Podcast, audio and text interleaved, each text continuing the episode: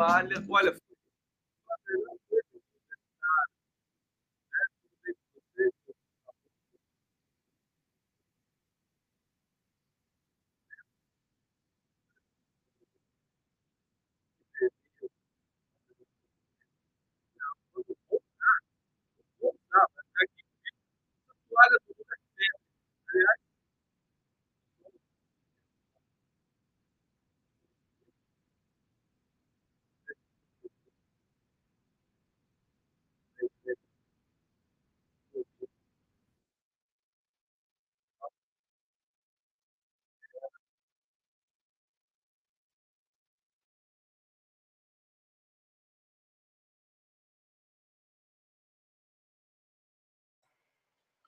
Agora voltou? Voltou. Deu pane? Espera aí, calma, calma, calma. Deixa eu ver aqui o que está acontecendo. A coisa agora não é culpa minha, viu, gente? Agora, deixa eu ver aqui. Um, dois, três, testando. Aqui tá dando que tá certo para mim aqui. Desculpa, desculpa. Vai eu pagando mico de novo. Falei, falei, fiz um discurso todo, todo chocante aqui. Mas enfim, já é tradição falhar o som já na minha live. Tá aqui o Lulão, ganhei a toalha, vou fazer a live com a toalha. Maior invenção do século essa toalha aqui, do Lula. A gente pode usar sem moderação, né? Pendurar no varal do quintal, na janela da porta, demonstrar, manifestar que a gente está do lado da democracia brasileira. Tá bom? Então aqui estou muito feliz com a minha toalha. Febre, né? Vai, vai, ela tá no Lula Palusa, Rock in Rio, a show da Anitta. Daqui a pouco Rolling Stones, U2. Hoje o U2 se manifestou. É, nem sei com relação a que exatamente. Acho que com relação aos, ao jornalista britânico, né? e ao indigenista brasileiro lá, ainda desaparecidos. Aliás, gente, olha só como é que são as coisas, né? Eu recebi aqui, a Graça me mandou não encontrar os corpos e tal, e sempre aquele cuidado, né, de porque porque assim essa, situação na Amazônia, ela, como é que eu posso dizer, ela, ela ela ela pede fake news, né? Pede. É fácil você fazer fake news. Por quê? Porque se você fala assim, encontraram os corpos, joga na internet, aquilo vira, é, é, viraliza, né? Imediatamente. Então, é, é, enfim, fora a má índole das pessoas também, fora contra a comunicação, a, o departamento de contra-informação do bolsonarismo, né, que gosta de confundir tudo para evitar que se que se tire proveito político, que é natural, né? Proveito político, assim, a política está em todos os lugares de um evento desse com relação ao Bolsonaro, que para mim já está em curso também. Então, é, é, uma situação muito delicada. E, e aí, as uh, fake news é um, é, é, é um pulinho para você ter fake news. É... E aí, eu tinha tomado todo aquele cuidado na sexta-feira, na segunda-feira, o André Trigueiro aparentemente caiu também numa armadilha, né? É, mas, na verdade, quem caiu na armadilha foi a esposa do, do, né? do, do Dom Phillips, a Alessandra, que comunicou, André Trigueiro e tal, fez toda aquela rede de desinformação, lamentavelmente. Não foi confirmada é, é, o, o, encontro né, dos corpos. É, mas a gente está, inclusive hoje, sem ter nenhuma notícia nesse sentido, né? É, de, de, eles estão analisando o DNA dos, dos restos que foram encontrados ali, que são humanos, e vão. Amanhã deve sair esse resultado para confirmar isso. Agora, é possível que esses corpos jamais sejam encontrados. Né? Eles usaram um dispositivo, gente, na um protocolo, né? Tudo indica que é, usaram o mesmo procedimento de é, execução e desaparecimento e, e ocultação de cadáver que ocorreu no Araguaia na ditadura militar brasileira nos anos 70, né? O Araguaia já foi nos anos 70. E que é numa região ali no norte de, de, de do, do Tocantins, salvo engano, né? O Araguaia, norte do Tocantins, ou é no Pará? É, eu sei que os mesmos procedimentos aparentemente podem ter sido, sido usados lá. O que, que eles faziam no Araguaia? O que, que a ditadura militar fazia no Araguaia? Executava, né? É, o, enfim, o cidadão, quem estava ali resistindo, é, à ditadura militar brasileira, quem estava sendo contra, quem estava ali, enfim, é, guerrilheiro, né? É, enfurnado na selva, é, eles executavam, tiravam as vísceras, jogavam no rio, pegavam os corpos, colocavam em sacos com pesos e jogavam no rio e nunca mais eram encontrados, né? As vísceras no rio eram um recado, era uma assinatura é, para assustar, enfim, para intimidar aqueles outros é, combatentes que estariam ali escondidos naquela região.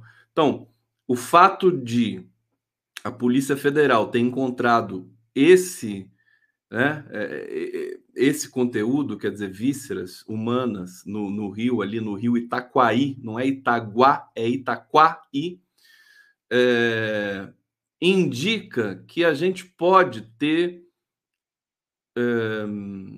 como é que eu posso dizer, gente ali naquele lugar, criminosos, bandidos ali eh, ligados à pesca e ao garimpo ilegal, que tenham ligação com essa banda podre do, do, do exército brasileiro e do bolsonarismo que, que tenham conhecimento desse procedimento.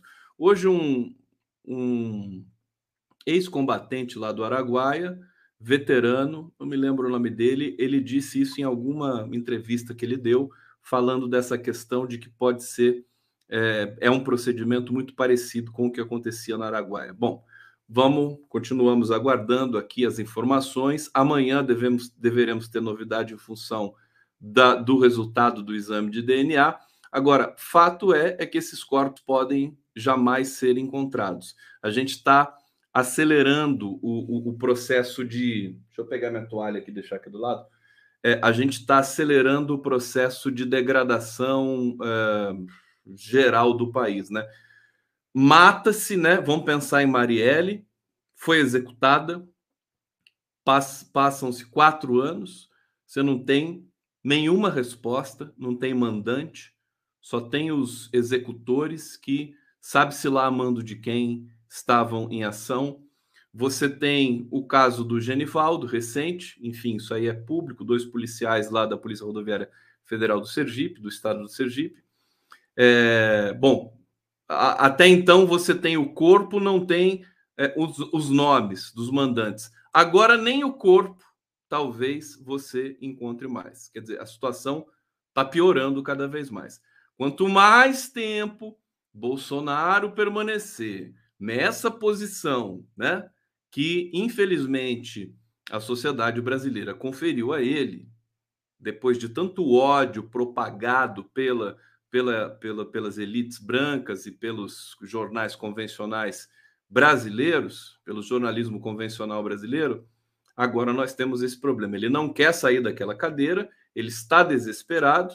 A, a, as pesquisas vão indicando que o Lula vem como um tsunami, que vai chegar e devorar, enfim, todo o processo eleitoral, e é, o Bolsonaro, mas com toda certeza, eu, eu por mais que eu diga que é, no, nós vamos né, assistir Lula voltar à presidência e tal, que eu tenha, que eu tenha é, clareza disso, né? Não é nem convicção, não é nem intuição, é análise do cenário realmente, né? Isso, isso vai é, ocorrer? Por tudo, por todas as forças que estão é, é, nesse momento é, se digladiando né, na cena política brasileira, social. Agora, que vai ser tenso, vai. Né? O detalhe é esse: nós teremos de ter um, um certo sangue frio, uma certa frieza para atravessar esse processo delicado, porque, porque o Bolsonaro vai enlouquecer, ele vai acusar os militares que estão ali associados a ele vão vão endurecer com, com declarações é, é, de, tensão né, no processo eleitoral. É bom a gente ter a, fri, a frieza, mas a segurança e a autoestima para saber que nós temos de cumprir esse processo final. Nós, nós estamos fazendo, setores democráticos brasileiros, nós estamos é, agindo com, com toda é, firmeza que nós temos, que está ao nosso alcance, já desde o golpe contra Dilma Rousseff, desde 2016, aos poucos, com erros aqui e ali, mas, enfim, estamos construindo o retorno de um processo democrático para o Brasil e, e, vamos conseguindo até de uma maneira um pouco acelerada, porque historicamente foi acelerado, foi um processo, assim, quase que é, vertiginoso a condenação do Lula e sua é, consequente é, é, descondenação, quer dizer, foi inocentado, os processos foram anulados. Sérgio Moro hoje é um farrapo humano solto por aí, ele precisa desesperadamente de uma candidatura e ser eleito a algum cargo para ter o foro privilegiado, senão ele vai ficar aí solto, a Deus dará, vai poder ser inclusive preso. Deltan Dallagnol na mesma situação, só que o Deltan Dallagnol tem um problema a mais, ele já está inelegível, né, em função de ter pedido exoneração do Ministério Público em meio a um é, procedimento de punição a ele, Deltan Dallagnol. É, então, nós estamos, o caminho é esse, o caminho é certo. O Lula faz as costuras responsáveis, né? Ele encurra, o Lula consegue encurralar o sistema, fazendo as alianças com Alckmin, fazendo as alianças regionais com Calil, é, é, sabe, construindo essa, esse xadrez eleitoral brasileiro, está tendo, tá tendo é, é, competência. O, o novo marqueteiro do PT, o Sidônio Palmeira, eu tive o cuidado de, de analisar. Eu estou com peças de campanha do PT aqui é, e, e distribuir entre amigos que têm, enfim, opinião ilibada e muito profissional, não tendenciosa com relação à qualidade de peças publicitárias e o retorno que eu tive foi muito bom. Inclusive, estou querendo falar com o Stuquinha. Oi, Stuquinha! Estou querendo falar com o Stuquinha sobre isso. Acho que semana que vem a gente vai conversar, né, Stuquinha? Sobre o seu livro que você está lançando, que é maravilhoso, porque a gente precisa falar é, é, da, dos povos indígenas. E o, o Ricardo Stucker, que é o fotógrafo do Lula, que é esse, essa figura maravilhosa, né? Praticamente a cara metade do Lula, com todo respeito à Janja. Onde você vê o Lula, tá o Estuquinha lá, aquele balé, né? Uma hora eu vou fazer um, um, um, um curta-metragem, alguma coisa, Estuquinha e Lulão, né? Estuquinha e Lulão, uma dupla, né? Com vocês, Estuquinho Lulão, naquela passarela do Rolling Stones ali que o PT agora tem promovido pelo Brasil todo, né? em inglês, tá? Tá bonito o negócio, tá, tá profissional, até assusta, né? Então, com, com girafas, né? Com aquelas câmeras, tudo. o evento do Rio Grande do Sul foi uma coisa maluca. É, agora, é, acho que semana que vem Estuquinha vai vir aqui no meu podcast e mas dizer para vocês, sobretudo, que as peças de campanha. Agora você sente um cérebro ali na chapa Lula-Alckmin. Eu estou bastante confortado realmente com isso, porque antes, né, antes estava estranho aquela campanha dizendo assim, se você se você quiser, você pode, né? Tava uma coisa que transmitia uma insegurança, né? Tava muito Agora a campanha está muito forte, né? Ela é comparativa, ela traz o peso, né? O, o terror de Bolsonaro e, e, evoca a lembrança de alguém como Lula em que no, no tempo em que você podia ir no supermercado, podia encher o seu carrinho, trabalhar, o Lula que se preocupa com a vida humana, o Bolsonaro que despreza a vida humana. Então, as peças iniciais de campanha estão tratando dessas duas dimensões é, simultâneas, é Lula e Bolsonaro, Bolsonaro e Lula, não tem outra escolha, e eu acho que estão sendo muito felizes, sim, emocionantes e eficientes. Bom, vamos lá, sem problema técnico aqui na live do Coelho, brincadeira, com problema técnico e tudo, a gente bomba na audiência, que beleza. Olha só, Carlos Fernandes está dizendo aqui, obrigado pela presença de vocês aqui na live do Conde. Conde, Lula se preparou quando estava preso, ele sabe todos os passos que tem de fazer, ele não vai deixar pedra sobre pedra, guarda. Eu tenho certeza disso. Né? O, o Lula, a prisão do Lula foi com todo respeito, com toda é, é, humildade diante do sofrimento que também foi essa prisão. Eu, eu, eu recentemente entrevistei o Juca Kfouri. O Juca Kfouri visitou o Lula na prisão. Eu não pude visitar o Lula na prisão, né? eu tive presente ali com o Lula na prisão através das lives. Né? Através das lives eu tive lá. Mas eu não vi a condição física do Lula. Tive lá com os advogados, com a assessoria, todos me falaram em Curitiba, né? Como é que era. Mas o Juca me disse que era um, uma sala realmente claustrofóbica, muito pequena, com uma janela muito pequena, né? A gente não sabe ainda, né? não foram divulgadas imagens da, da sala em que o Lula ficou preso, né? Até hoje não foi divulgado. E o Juca falou: eu não conseguiria ficar ali uma semana, né? Era uma coisa claustrofóbica. Bom, mas a despeito disso, né? A gente conhece a força e a determinação do Lula. Ele aproveitou para ler tudo que ele nunca conseguiu ler fora da, de, um, de, um, de um, enfim, fora de um momento de solidão, porque ele não tinha direito nem à solidão, ele falou isso em algumas entrevistas, porque a vida dele sempre foi uma vertigem de negociação, de conversa, de encontros, de agenda sempre muito cheia, né? porque ele é um cara que importa para. Não é que nem o Ciro Gomes. Ciro Gomes deve estar agora descansando, né? não tem nada para fazer, não tem agenda para cumprir. Né? Não, o Lula sempre tinha. Só, só, só sendo preso para ele ter aquele esse tempo. Então, Veja, ele fez uma limonada com isso. Ele se espiritualizou. Aliás, o processo de reespiritualização, não reespiritualização, mas espiritualização do Lula, de aprimoramento dos processos. A Janja participou fortemente disso. Ela também é muito espiritualizada. Então a gente tem os relatos, a gente sabe como é que foi esse processo ali dentro. De, inclusive teve um processo ali de que os, os líderes religiosos, não líderes religiosos, é, é, é padres, enfim, pessoas ligadas à religião tinham direito a visitar o Lula toda sexta-feira. E num dado momento o Moro proibiu, né?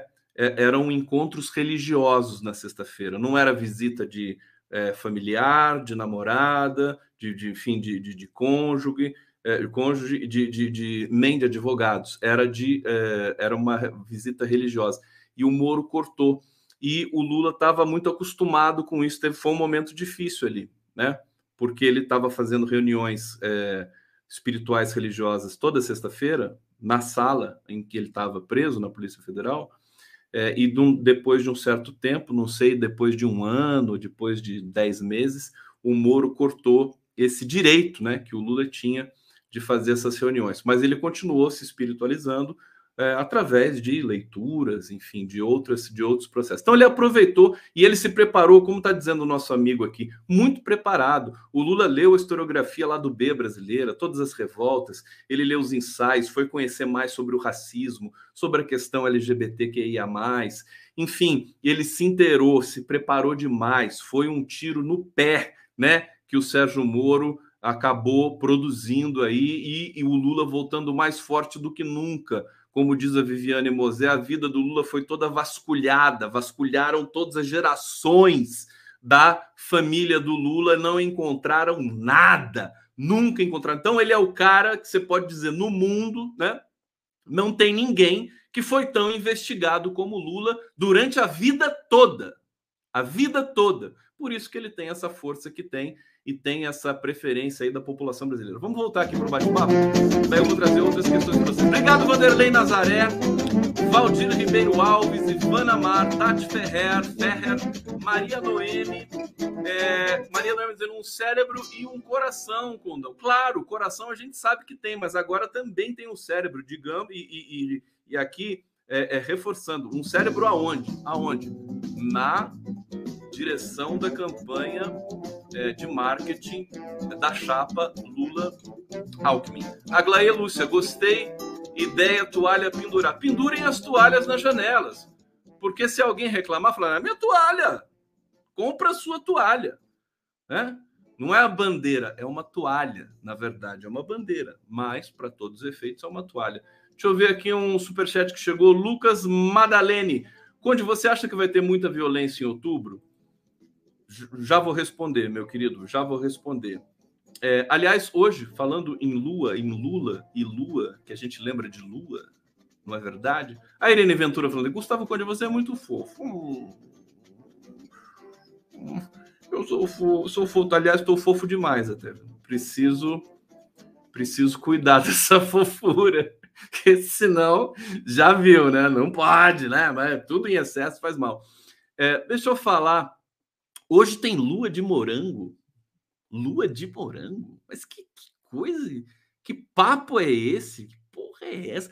Eu vi, teve Eclipse, que foi fantástico, eu assisti de graça, né? Um espetáculo assim, foi bonito pra cacete, né? Aquele eclipse lá, né? É, enfim, parecia, né? Você vê lá Lula escrito na lua. Agora, lua de morango? Que, que é isso? Diz que hoje tem lua de morango que ela tá mais branca, mas se tá mais branca não é de morango, então é, é lua de jambo. O que, que é? Strawberry Moon. Cassandra Capranica tá dizendo que lua é? Alguém pode me explicar? Que lua é essa? Hein? Como assim lua de morango? Me explica aqui no bate-papo, depois eu vou ler a explicação aqui, pelo amor de Deus. Bom, tem muita coisa para falar para vocês hoje. Tem a questão do STF, tem, tem esse projeto maluco do, do Congresso aí que quer tirar do STF a, a, a prerrogativa de julgamento, quer dizer, o, o, o, ser uma, uma Câmara revisora, o Congresso. Já vou falar disso para vocês. Inconstitucional. É, vai ver que é a colheita do morango, estão dizendo aqui. Daqui a pouco eu vou ler as, as maluquices que vocês estão falando aqui no bate-papo, hein? Prometo. Vai lá, caprichem, caprichem, porque daí eu estou chegando. É, bom, tem coisas. Vamos começar. Eu quero começar falando da Carla Zambelli e do Ricardo Salles. Esses dois baluartes da do gangsterismo brasileiro, né? que bonito. Baluartes do gangsterismo brasileiro. Carla Zambelli e Ricardo Salles. Bom, nós tivemos hoje o, o policial federal, o delegado da Polícia Federal, Alexandre Saraiva, né? Ele fez denúncias, ele foi na Globo News e fez várias denúncias ali graves é, sobre o que está acontecendo na Amazônia. Ele citou bancada do crime da Amazônia e entre os citados pelo, de, é, pelo delegado da Polícia Federal, Alexandre Saraiva, estão os senadores Jorginho Melo, do PL de Santa Catarina, Mário Mota, do PROS de Roraima, é, e a deputada federal Carla Zambellis. Ele, ele diz o seguinte: nós temos uma bancada do crime, uma bancada, na minha opinião, de marginais. Portanto, chamou a Carla Zambelli de marginal. E o Ricardo Salles também. Ele, ele vem de bandido também, né?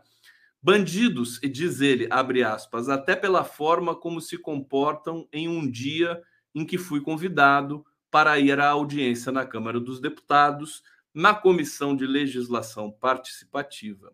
Eu, que já fui em tantas audiências criminais, com advogados e criminosos sentados à minha frente, nunca fui tão desrespeitado pelos criminosos ali na Câmara. Ele está dizendo o seguinte: os bandidos, criminosos, assassinos, pelos quais ele já tinha passado antes em audiências, não eram tão toscos e truculentos como Carla Zambelli, Ricardo Salles e companhia.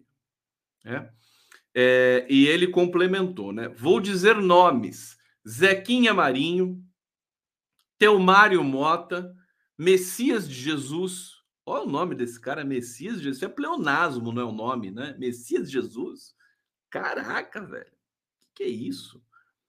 Jorginho Melo, de Santa Catarina, mandou ofício. Carla Zambelli foi lá também defender Madeireiro junto com Ricardo Salles, né? É, a gente está vendo esse sangramento da Amazônia, né?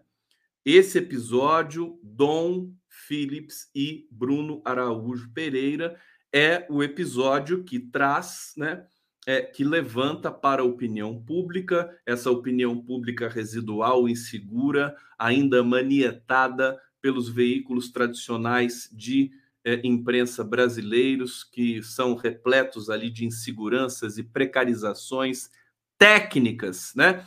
É, mas, de qualquer maneira, a gente viu hoje no Jornal Nacional, que é a, a, a digamos, a voz do Brasil, né? ainda para 30% pelo menos da população brasileira que assiste o Jornal Nacional, ele acaba sendo um carimbo de legitimidade para algumas coisas, lamentavelmente, porque não é dos melhores jornalismos. De qualquer maneira, é o que temos. Fez uma matéria muito extensa sobre o que está acontecendo. A matéria sobre, especificamente, o caso Dom Philips e Bruno Araújo foi uma matéria bem feita. Vamos aqui fazer jus aos repórteres da do Jornal Nacional. Evidentemente, eles têm uma linha editorial ambígua, perigosa, golpista, mas às vezes uma matéria é bem feita e a gente elogia aqui. Quando tem de elogiar, a gente elogia, quando tem de criticar, a gente critica. Bom, essa matéria foi muito é, é, é, detalhista, trazendo todo o procedimento que está acontecendo ali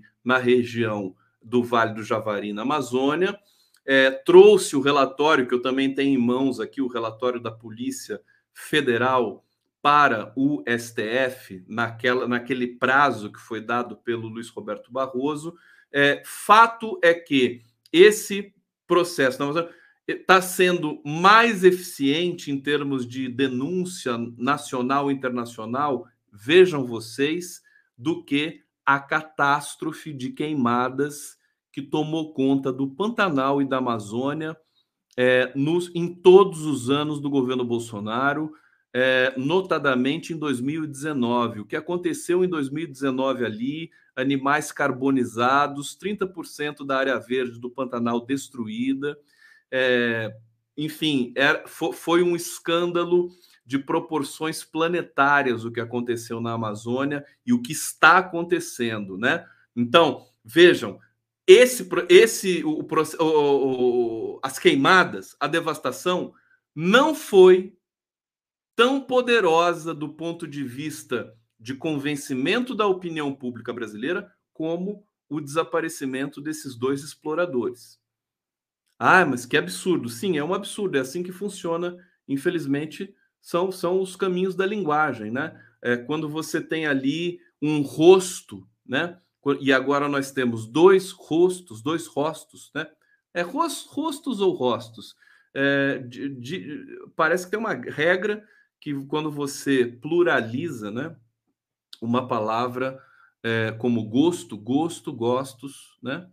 Você, você abre a é, vogal pré não, a vogal tônica. Mas não vou entrar nesse círculo agora. Rostos, para todos os efeitos. Rostos ou rostos? Eu prefiro falar, deixa eu ver, rostos, rostos. Agora não sei mais, né? Enfim, você tem rostos. Tá certo? E talvez que nunca sejam encontrados, é, porque nós temos aí, primeiro, um lugar que é realmente de dificílimo acesso. É uma área alagada, né? Você só navega ali, inclusive você, você nem tem a possibilidade de, de explorar aquela região sem a ajuda de indígenas, né? Tem gente falando assim, ah, os indígenas foram tirados da, das buscas. Não, não é, é, impossível isso, porque você não não existe GPS na Amazônia. Vocês já, vocês já sabiam disso? Não existe GPS na Amazônia porque é, é, uma, é uma região alagadiça, é, é um, é, é, é de, é, enfim, oscila, né? a, o, a superfície, vamos dizer assim, ela é, ela tem oscilações. Então o GPS não funciona ali. Tem que ser quem está, quem conhece a localidade para realmente se localizar. Isso é um ponto fantástico das, da exploração da Amazônia, né? Não funciona GPS ali. Então os indígenas estão ali. Ah, Sabe-se lá quem está segurando informação, quem está liberando, quem está no comando disso. Evidentemente, o, o bolsonarismo deve estar tá ali é, fortemente segurando algumas informações. Bom, tem muita coisa aqui para dizer para vocês. Deixa eu ver o que, que vocês comentaram aqui a respeito é, do, da lua de morango. Lua de morango! Vamos lá! Guá, guá, guá. Aqui o Rogério Matuque está dizendo: lua de morango que o Arueira colocou na charge dele tá ótimo. Ah, ele colocou? Eu não vi. Vou buscar aqui daqui a pouco, querido Matuque. É, aqui a Laila, a Laila Kieruf já está falando. Quero chantilly. A pessoa, a pessoa vai ver a lua de morango e já fala assim: chantilly, cadê o chantilly? Vocês não prestam. Meu Deus. Elo BH, a lua está próxima da Terra. Legal. Guarani Kaiowá, pô, ninguém me responde? Tá, tô respondendo para você aqui. O que, vocês falaram aqui? O Carlos Loureiro, lua nascendo vermelha, lua comunista. Conde, tilápia. Obrigado. É, deixa eu ver aqui. Olha a lua, condão. Vou olhar a lua. Nome do docinho de festa, lua de morango. Tá aqui. Deixa eu ver o que mais vocês falaram aqui. É, pá, pá, pá, pá. Cadê? Marisa Reichmann, Conde, toma sol, mede sua vitamina D, moça. O pessoal fica preocupado comigo aqui. Eu tô, eu tô, eu tô um desastre. Eu tô trabalhando sem parar. Eu preciso tomar sol mesmo. Mas não fica reparando essas coisas, não, tá, gente? Pelo amor de Deus. repara no conteúdo aqui, deixa que eu me viro. Deixa que tudo, tudo vai se ajeitar no final, tá? Bom, vamos ver aqui as repercussões ainda dessa fala desse delegado da Polícia Federal. Denúncia do delegado é, repercute entre políticos, jornalistas, né? É, é, ele escancarou o descaso e as relações criminosas do governo Bolsonaro e dos seus aliados com atividades ilegais na Amazônia, disse o senador Humberto Costa, que é do PT. Bom, é, além disso, hoje tem várias. Antes, antes de falar da FUNAI, né? Rapidamente falar do Ciro Gomes. Ontem eu estava dando, dando um rolezinho no Twitter pelo, pelo perfil lá do Gustavo Castanhon que é o apoiador mais apaixonado do Ciro Gomes né, e o mais raivoso também. Aí ele, ele tinha dito o seguinte: está até aqui comigo o Twitter, né? A, é, é, vou, vou, ler o Twitter do, do, do Castanhon para vocês. Né? A problematização sem fim da linguagem, ou a ideia de que quem fala é responsável pelo que o outro sente e interpreta do que você disse, levou as pessoas ao cume da loucura, chatice e autoritarismo, sem capacidade de aceitar metáforas ou mesmo a realidade. Quanta bobagem que esse cara falou. E o cara é professor de filosofia ainda. Mas assim, esse cara, é, eu falei, por que, que ele tá assim tão desgostoso, né? Ontem eu não sabia, né? Eu falei, o que, que aconteceu agora na campanha do Ciro Gomes para ele estar tá assim, né? Histérico nas redes. Aí hoje eu vi o que aconteceu. O Ciro Gomes fez uma propaganda, né? A campanha do Ciro. Eu tenho até aqui em vídeo mas eu vou, eu vou colocar sem som para vocês, só para vocês terem aqui o sabor, né? Dessa, desse absurdo aqui. Deixa eu colocar isso aqui. Deixa eu tirar o som. Isso é a campanha do Ciro, tá? Aí o Ciro vai falando assim: o Brasil, né? Você está represado, são votos represados e blá blá blá. E bota a represa como metáfora, né? E aí o Ciro diz: é Lula e Bolsonaro. Então, se você chegar nessa represa e, e, e, abrir uma rachadura, ela explode, e aí a gente vai ter a democracia de volta, alguma coisa desse tipo, né?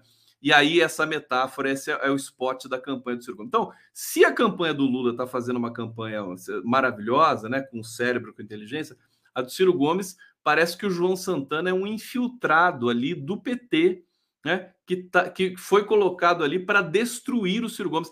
Foi fortemente criticado, né, de fazer a, a, uma campanha, uma visão positiva de um, um, uma queda de barragem. O Brasil que sofre tanto com quedas de barragem, com milhares de mortos, desde Mariana, Brumadinho, mas tem muitos outros problemas pelo Brasil inteiro. No Brasil existe, o Ciro Gomes não sabe, mas no Brasil existe um, um, um, um, coletivo chamado MAB, Movimento Atingidos por Barragem. Fala, alguém fala isso para o Ciro Gomes, pelo amor de Deus? Quer dizer, é ridículo demais, né? É para acabar mesmo, sabe aquela coisa? Para acabar, para acabar com a campanha desse cara. Ele merece. Que coisa impressionante, gastar dinheiro, né? Porque esse, esse pequeno clipe aqui do Ciro deve ter custado lá um dinheiro, sei lá, 5 mil, 10 mil reais para você fazer, para pagar o cara, para botar o vídeo lá e o som, e mexer no som tudo mais.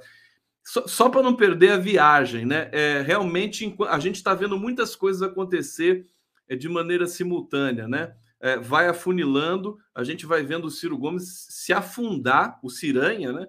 cada vez mais. Enfim, só para não perder o costume. Dá estocada no Ciro Gomes aqui, faz bem para a saúde. É... Bom, falar, vou tentar falar rapidamente para vocês sobre o estado da FUNAI. Bom, servidores e instituto criticam o esvaziamento da FUNAI e pauta anti-indígena no governo Bolsonaro. A FUNAI está sob ataque desde, desde de quando chegou Michel Temer, né? O Bolsonaro só elevou isso à categoria miliciana, né? Aparelhou a FUNAI com militares para tudo que é lado. É uma humilhação muito grande até para os próprios militares. Eles não entendem nada de política indigenista e foram colocados em cargos de comando. Os concursados, é, os concursados, tem alguém dizendo aqui Caro Conde, não existe essa de GPS não funcionar na Amazônia, não. Você está mal informado. Ó, então vai, tenta, tenta navegar na Amazônia com GPS para ver onde você vai parar. Tá? Podemos checar isso depois aqui com, com, com né? É, não, não funciona. Não é que o GPS não funciona por uma questão de, sei lá, é, sabe, da, uma questão de magnetismo, nada disso o GPS, quer dizer, você usa, mas você não vai chegar no lugar onde você quer usando o GPS. Tá certo? É, informação que eu tenho de gente que transita na Amazônia, porque a região é muito diferente. Mas tudo bem, vamos, vamos pesquisar isso depois, eu vou checar e trazer aqui para vocês. Chegou o super chat aqui, vai estar tá chegando muita mensagem. Deixa eu ver se eu chego nesse super chat antes de voltar ali para a Funai. O que eu posso dizer para vocês, enquanto eu estou procurando aqui o superchat, é o seguinte: os, concurs, os funcionários concursados, aqui a Vera Bocaiúva, Lua de Morango, parece doce, né? Os funcionários concursados da, da FUNAI estão, eles estão desesperados, querem sair. Não é o caso, foi o caso do Bruno é, Pereira, né? Bruno Araújo Pereira. Na verdade, ele foi exonerado pelo Sérgio Moro, mas certamente ele não estava aguentando mais né? ficar naquela posição tendo obedecer, tendo de seguir ordens aí de um, uma, uma escala hierárquica absolutamente é, sem noção, né, de milicos, né? Dom Sebastião, os cevados milicos em Brasília fazem falta na fronteira. Cevados milicos? É, é verdade, né? Entendi o que você está falando, né? Os caras que estão ali empregados no, no governo Bolsonaro, né? É, aqui, deixa eu ver o que, que o pessoal está falando aqui. Henriette Bloom, Conde, essa represa eles sequestraram do filme Terremoto, o primeiro filme. Tudo bem, né? Aí é reciclagem, né? Mas, francamente, Condão, cadê o Guaidó levando uma peia? Eu devia ter mostrado esse vídeo para vocês, mas é tanta coisa que eu não, não tive condições de procurar, baixar e, e, botar aqui. Vou ver se amanhã eu consigo fazer trazer o Guaidó. O Guaidó foi escorraçado, né, de um lugar, teve a camisa rasgada lá, né? Espetáculo, né? Embora a gente diga que não gosta de violência, mas não gosto, mas o Guaidó merece, né? Que é golpista, bandido de putz, quinta categoria, né? Uma loucura isso aqui. Bom, vamos falar da FUNAI. É, sob o governo Bolsonaro, a FUNAI tem implementado uma política anti-indigenista marcada pela não demarcação de territórios, perseguição a servidores e lideranças indígenas, somada a uma militarização de cargos estratégicos e esvaziamento de quadros da entidade. Nem preciso avançar muito mais nisso, né? Essas são algumas das conclusões de um dossiê de 172 páginas produzido pelo INESC, Instituto de Estudos Socioeconômicos, e pela INA, indigenistas associados Associação de Servidores da FUNAI. O documento aponta esvaziamento orçamentário, assédio institucional, alinhamento com a agenda ruralista e omissões na esfera judicial. É, esse, esse projeto, inclusive, deixa eu trazer aqui já para vocês também a, a nota sobre esse projeto, né? Olha só isso aqui. Grupo no Congresso quer poder para anular decisões no STF.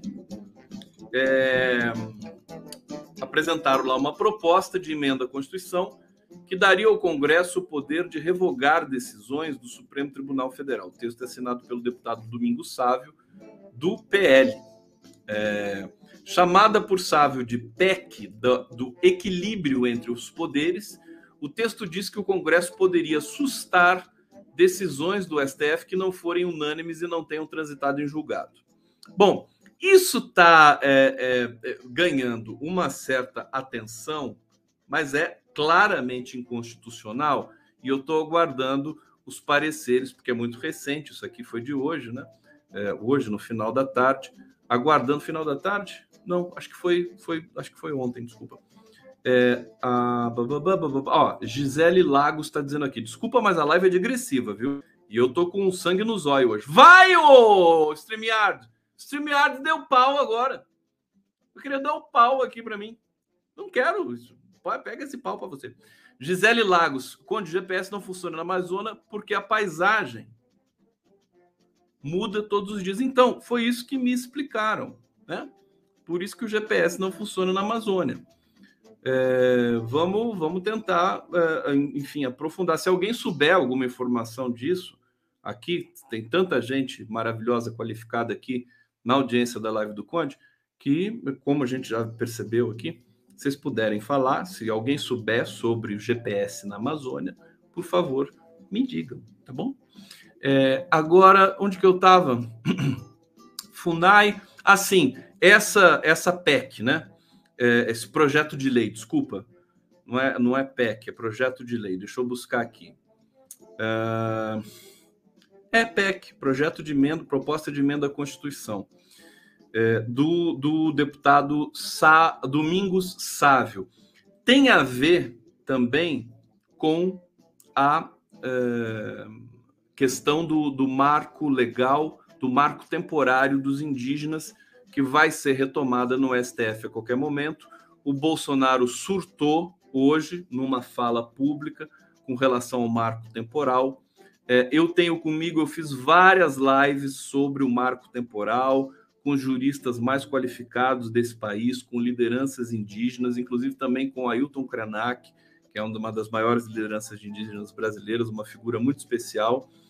E é, um, um, eu creio, né, comigo, que o STF vai ser praticamente unanimidade no marco temporal, né? Vai é, recusar essa tese de que os indígenas deveriam estar na Terra, tem de comprovar que estavam na Terra antes de 1988, que é uma interpretação tosca do ex-ministro da Justiça Nelson Jobim. Difícil acreditar que o Nelson Jobim produziu uma interpretação dessa, mas ele o fez.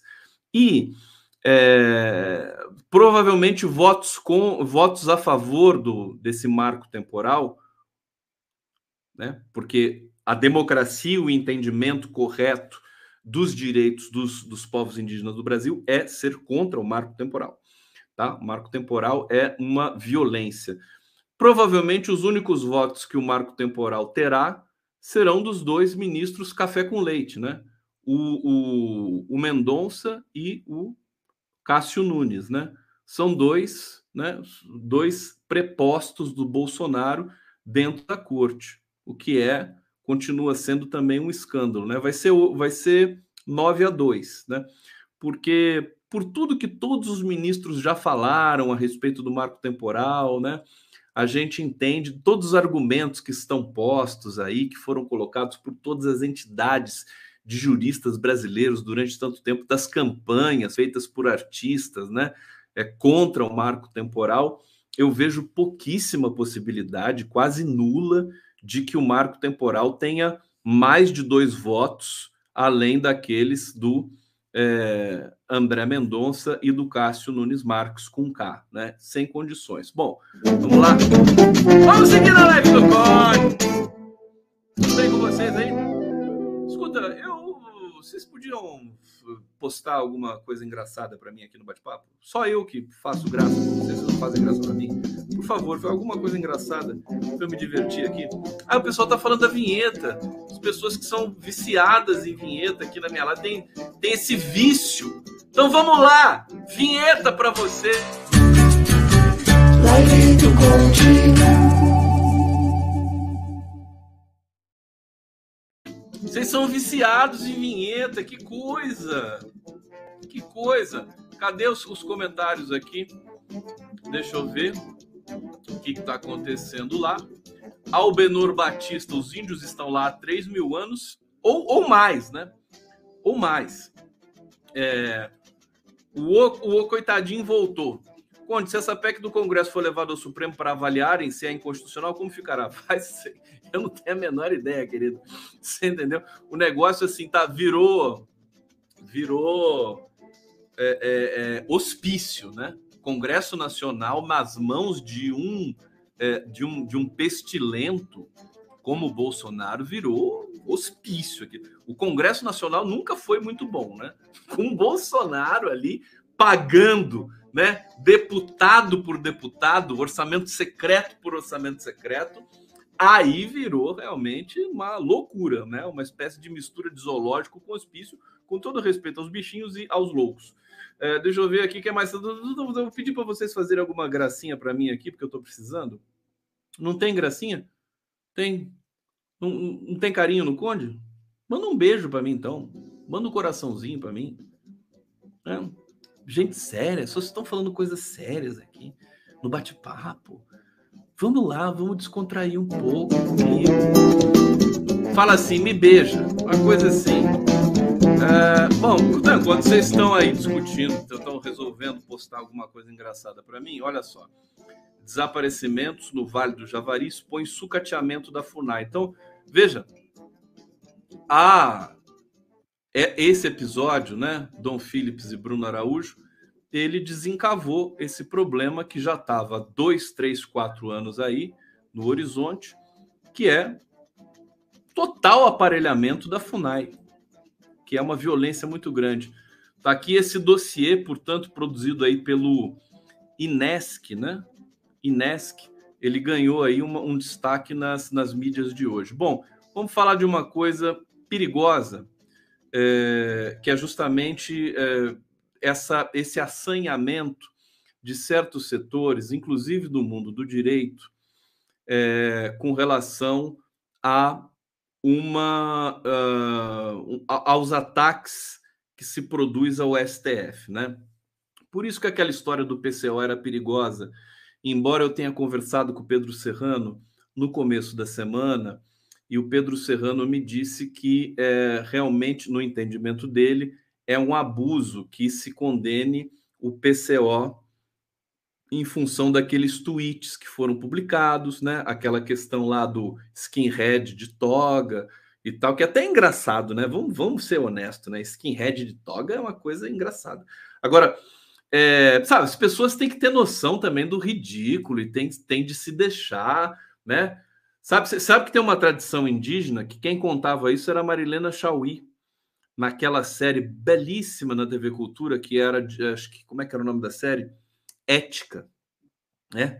Tinha uma, tinha uma série na, na TV Cultura muito tempo atrás, mais de 20 anos atrás, chamada Ética. A Marilena estava é, lá num desses episódios e ela dizia o seguinte: comunidades indígenas, havia uma comunidade indígena, não me lembro mais qual é, em que o, o cacique, né, o líder maior ali da comunidade, todo dia ele subia um morro ali da, é, da região, né, é, para ver o pôr do sol e ficava dizendo ali sem ninguém, sozinho, dizendo que ele era o maior guerreiro, é o mais que, tem mais mira, que acerta a flecha a 100 metros, é o cara bom que sabe fazer tudo, né? E ele ficava falando, ele ficava se elogiando, né, para o sol, sozinho, né, sem ninguém ouvir. Para quê? Para que isso, né? É para ele saber que tudo aquilo não vale absolutamente nada, né? Pra, é para ter o senso de ridículo, para ter a humildade, né? Para vestir as sandálias da humildade. É curioso isso, né? Então, essa é uma prática, nós, né, pessoas públicas, né? Elas precisam ter a humildade de se deixarem criticar primeiro lugar, tem que levar na boa. Eu levo na boa quando as pessoas vêm aqui me arrebentam.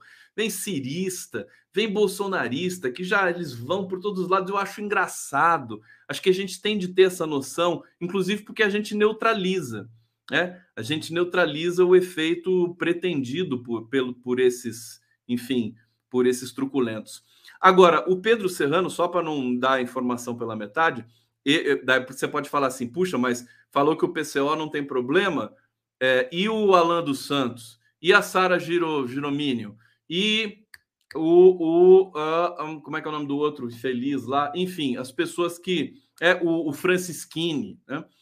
Ele diz, de fato, o, o STF condenar também esses bolsonaristas também é um abuso. Quem disse isso foi o Pedro Serrano, tá? Que é considerado um dos maiores juristas do mundo, não só do Brasil. Pedro Serrano é uma figura é, de um patamar assim realmente né, assustador. Então, veja, é porque a gente está. E aí, assim, o que, que, eu posso colocar minha colher nessa discussão, né? A, a gente está num processo de é, colapso da interpretação, né? A gente não sabe mais avaliar, né? porque a interpretação, a linguagem, a produção de significação foi sabotada pelo bolsonarismo.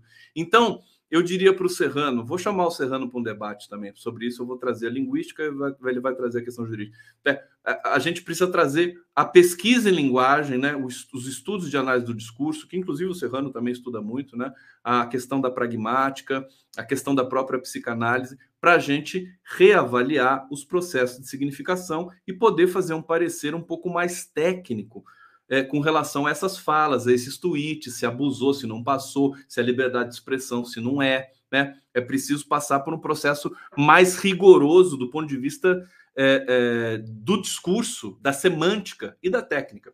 Então, esse é o ponto que eu não queria deixar escapar aqui com vocês. Eu voltar aqui para onde eu estava. Bom, Cotô! Bom, aí é o seguinte: o Ives Gandra. Sabem quem é o Ives Gandra? Ele é um juiz do Tribunal Superior do Trabalho, né? E é uma figura muito conhecida, tinha coluna no Estadão, sempre escreve na Folha, tudo mais. Ele aplaudiu o Bolsonaro dizendo que não vai, não quer, não quer é, respeitar o STF. Né? Tem aqui uma matéria da Mônica Bergamo que levantou aqui, arrepiou meus cabelos que eu não tenho. É, o, o ministro Ives Gandra do Tribunal Superior do Trabalho aparece aplaudindo o Bolsonaro justamente no momento em que ele prega desobediência às ordens judiciais. Olha só que nível perigoso que a gente também vai entrando. Bolsonaro fez declarações na semana passada no evento do Palácio do Planalto, segundo ele, caso o STF aprove um marco temporal para a demarcação de terras indígenas, acabou a economia brasileira nossa garantia alimentar, acabou o Brasil. O que eu faço? Tem duas opções: entrego a chave para o ministro do Supremo ou digo não vou cumprir. Nesse momento, o Ives Gandra Martins aplaudiu. E aí a comunidade do direito ficou perplexa.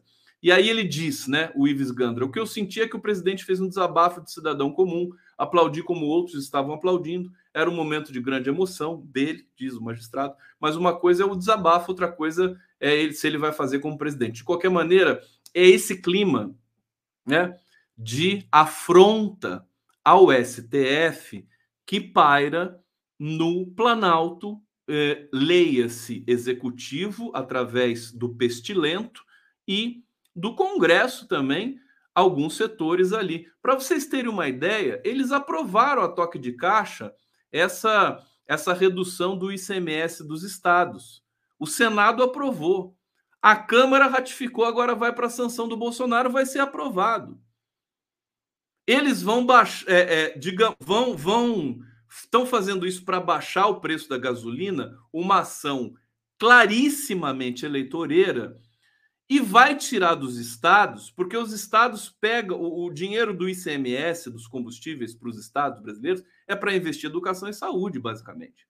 E outras coisas mais, dentre tantas coisas, né? Então, da onde que os estados vão tirar dinheiro para investir em educação e saúde? Diz o governo que vai indenizar os estados, mas isso é fazer um, um embaralhamento na economia, sabe? A título de pânico de perder uma eleição. E a imprensa tradicional está lá lavando as mãos todos os dias nessa bacia imunda de sangue do Bolsonaro. Folha Globo Estadão. Todos os dias eles dão as notícias, mas se calam a respeito, né, do ponto de vista da opinião. Eles se calam. Você tem um ou outro colunista ali mas eles não avançam da página 2. Você não tem um editorial, por exemplo, falando da privatização da Eletrobras, que foi uma violência. Petro, a, a, desculpa, a Eletrobras foi entregue a 30 dinheiros, sabe? Não, não existe. Né? Que, essa questão do ICMS, você não tem um editorial da Folha, do Globo do Estadão, dizendo que é uma temeridade fazer isso, desorgar todo, todo, desorganizar toda a economia. E depois você vai tirar os impostos da gasolina para continuar pagando os lucros para os acionistas da Petrobras? É uma loucura. O Brasil tá, virou um hospício, tá certo? É, precisamos da racionalidade de volta. Eu gosto, já falei para vocês, da irracionalidade, da intuição, mas não vamos exagerar, né? Vamos com calma. Bom, gente, olha só. O José Cecílio está dizendo aqui: peixes da Amazônia, pirarucu, apapá, arapaima, aruanã, aruana, bicuda upicuda, caixara, surubim pintado, capari, jacunda. Para quem não me conhece, eu sou um linguista, né? Meu nome é Gustavo Conde e eu tenho fetiche por nomes de peixes. Então é por isso que as pessoas estão aqui me agradando com nomes de peixes. Tudo bem? Então tá explicado, tá? Deixa eu ver o que mais que nós temos aqui para esta gloriosa noite de 14 de junho de 2022. Acho que é só isso, gente. Eu quero manifestar meu amor por vocês. A gente, enquanto isso, está vendo o Moro sim, desmoronar completamente. Amanhã eu vou ver se eu começo a passar aqui uma série é, que são sobras do filme O Povo Pode, do Max Alvim, é, que virou uma websérie. E aí eu, ele, ele me autorizou a passar aqui na live do Conde. Vamos ver se amanhã eu começo isso. Amanhã eu entrevisto o Jean Willis. Jean Willis, lindo, tá aqui. Ver, ó, o Jean Willis até brincou comigo, ele falou: coloca essa foto aqui. E o Jean Willis, é, ele é um fofo. Quer ver? Deixa eu pegar o Jean Willis aqui e botar na tela para vocês. Ó. Amanhã, no podcast do Conde, Jean Willis. Olha como ele tá. Tá gatão, né? Ele é, uma, ele é fofo. Aliás, e ele escreveu um artigo em parceria com um pesquisador, que ele agora é professor de Harvard, né? É, Necropolítica de Deus. Gente, o artigo é fantástico. Nós vamos falar desse artigo amanhã, a partir, portanto, das 17h30, na TVT de São Paulo. E amanhã teremos também o Giro das 11. Enfim, vamos trabalhar demais. Estou trabalhando demais, mas eu preciso tomar sol mesmo, porque tá, a coisa tá feia. Gente, obrigado. Beijo pra todo mundo. Ah, não. Antes de terminar, eu quero colocar a imagem desse indígena, né? É, lá da região do Vale do, do Javari. Esse indígena, muito provavelmente, é um índio isolado ou quase isolado, né? Pela, pela, pelas características. Ele foi até a cidade de Atalaia apoiar os, uh, enfim, os, os, os povos indígenas que estão lá pedindo respostas para o desaparecimento do Dom Philips e do Bruno Araújo. Esse, esse indígena é uma das coisas mais lindas que eu já vi na minha vida. É muito, muito, muito. Que ser humano lindo é. Olha só o olhar desse cara. Eu tô apaixonado por ele, né? Eu vou botar num quadro para ficar olhando para ele todo dia. Mais um pouco aqui para vocês. É demais, né? É, o, os, os, assim, se alguém está é, desesperançado, decepcionado com o sujeito, com o ser humano que faz guerra, que, que passa por cima do outro, que mata, né? A gente tem os povos indígenas que são uma lição de humanidade para a gente. Então, é, queria terminar realmente com a imagem desse dessa figura espetacular aqui. Beijo para todo mundo. Até amanhã.